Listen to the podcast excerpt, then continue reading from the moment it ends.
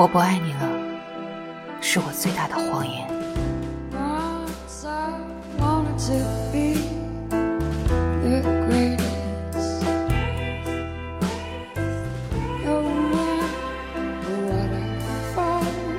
最近看了一部电影，里面有句台词：“最无力的谎言，都是说给自己听的。”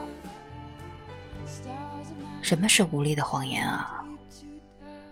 我尽力了，太普通；我错了，不走心，算了吧，又不甘心。我想了半天，这句“我不爱你了”，大抵就是我人生中，我们人生中都可能说出的那句最无力的谎言吧。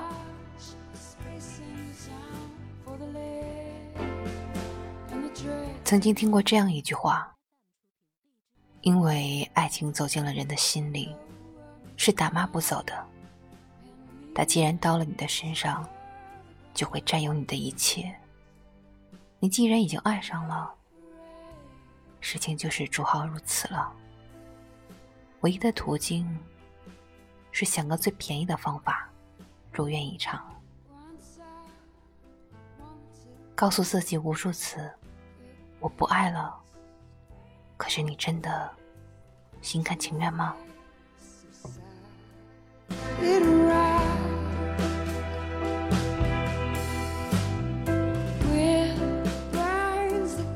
你永远不可能安慰自己，只有未遂的爱情才是浪漫，因为你清清楚楚的知道，什么才是你想要的。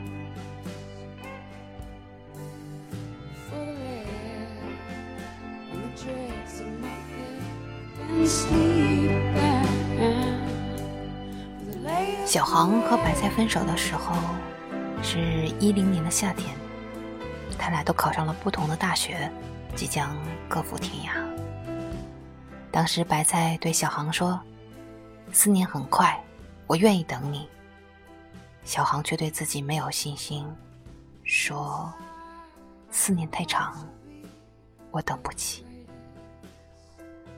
白菜流着泪，给了小航最后一个拥抱。默默的独自离开了。他说起这件事情的时候，我看到了他眼里深深的遗憾。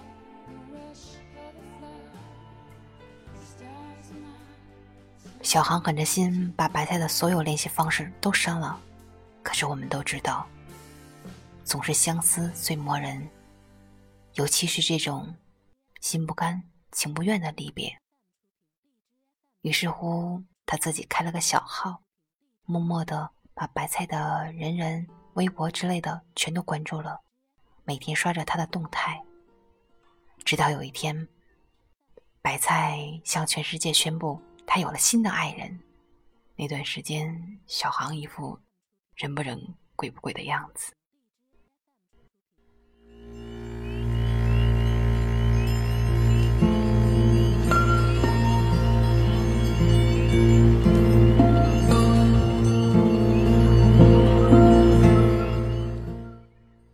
托尔斯泰说：“啊，我会有这样的爱情，全世界在我的眼中是分为两半，一半是他，那里的一切都是欢喜、希望、光明；另一半是没有他的一切，那里的一切是苦闷和黑暗。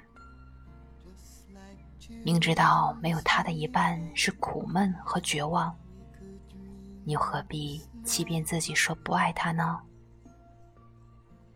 要是爱，那就走下去。只有懦夫才会爱的不彻底。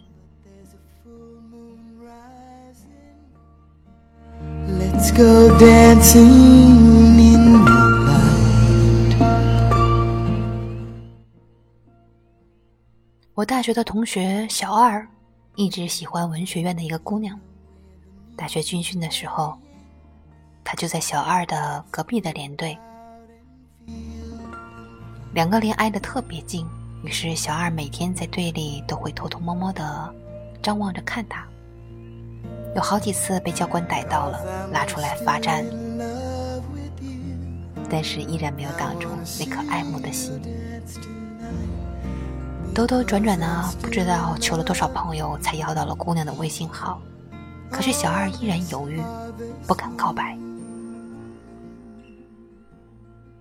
有次我见他在宿舍里一直盯着手机看，问他看啥看的那么入神呢？他不好意思的和我说。喜欢一个姑娘，不知道该不该表白。我说：“喜欢就上啊，不行拉倒。一个老爷们儿怕什么呀？”他只是摇摇头，没再接话。然而嘴上说不要，内心却很诚实。每到了节日，他会默默的买了礼物，打算去找姑娘说明自己的心意，却始终没有跨出这一步。一晃四年快要毕业了，小二说：“喜欢了这么多年，我不想喜欢了。”我说：“真的吗？不后悔？”他笃定的点点头，不后悔。然而，当姑娘即将出国念书，两人再无见面之时。小二发了个朋友圈，最后悔的是没说爱你，最后悔的是说不爱你。当然，对方不懂他的心意，说了也白说。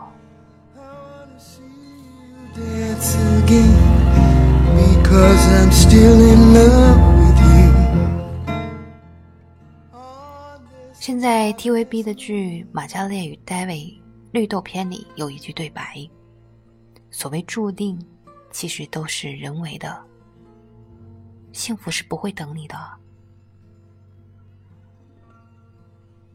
单方面的心甘情愿造就的永恒爱情，往往只是孤独的单恋。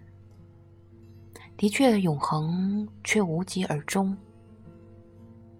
嘴上说出来的不爱。”内心却爱得撕心裂肺，与其难受，还不如说出来。失失败，最起码也一了百了了。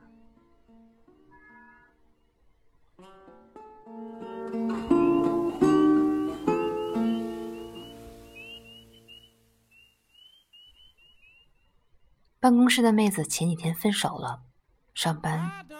都是死气沉沉的样子。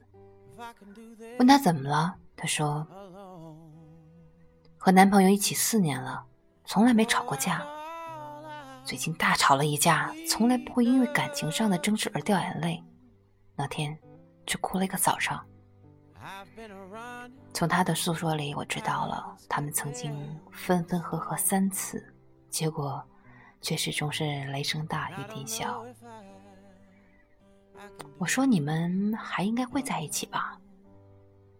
他一脸不情愿的说：“肯定不会了。要是真的不会，哪能如此没底气？而当他谈及自己男朋友的种种，又是那么的娓娓道来。用一句奥维德的话来形容他：爱情把我拽向这边。”而理智却把我拉向那边。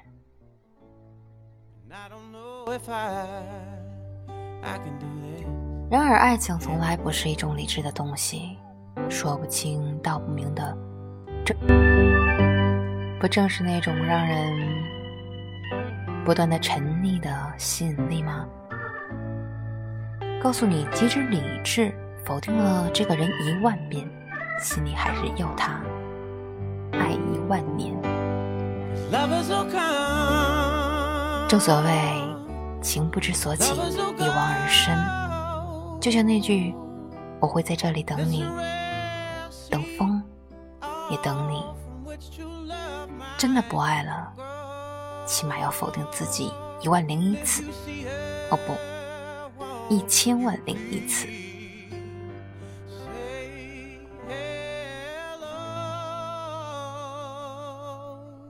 午夜巴塞罗那里，伍迪·艾伦用这样一句话说明了为什么我们总会最用最无力的谎言来欺骗自己。人们兜兜转转活了几千年，也没有学会如何去爱，因为我们已经不可能抛弃自尊心，放下优越感，毫无所求的去爱一个人了。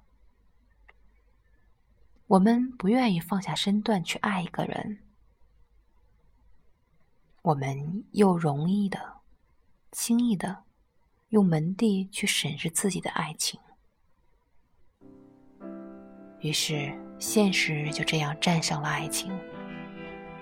你认为的不能爱，一下子变成了我不爱。雨果告诉我们真正的解决方法：对于爱情，年是什么？既是分钟，又是世纪，因为它是分钟，是因为爱情的甜蜜之中，它像闪电一般瞬息即逝；说它是世纪，是因为它在我们身上建筑生命之后的幸福的永生。用力去爱，把握每一个一闪即逝的瞬间，追随本心。拥抱，保护你一生幸福的永远。答应我，不要再拿最无力的谎言去欺骗自己了。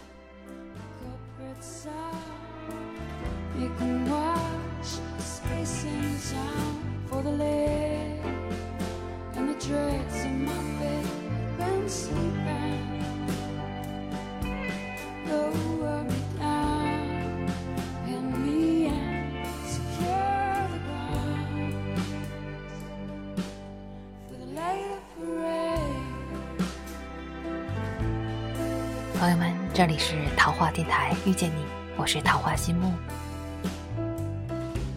这篇晚睡的故事来自于作者徐搜。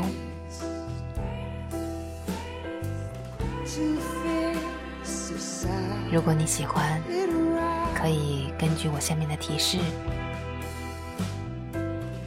继续来关注每一个好的文章，治愈。每一个需要治愈的心灵，晚安。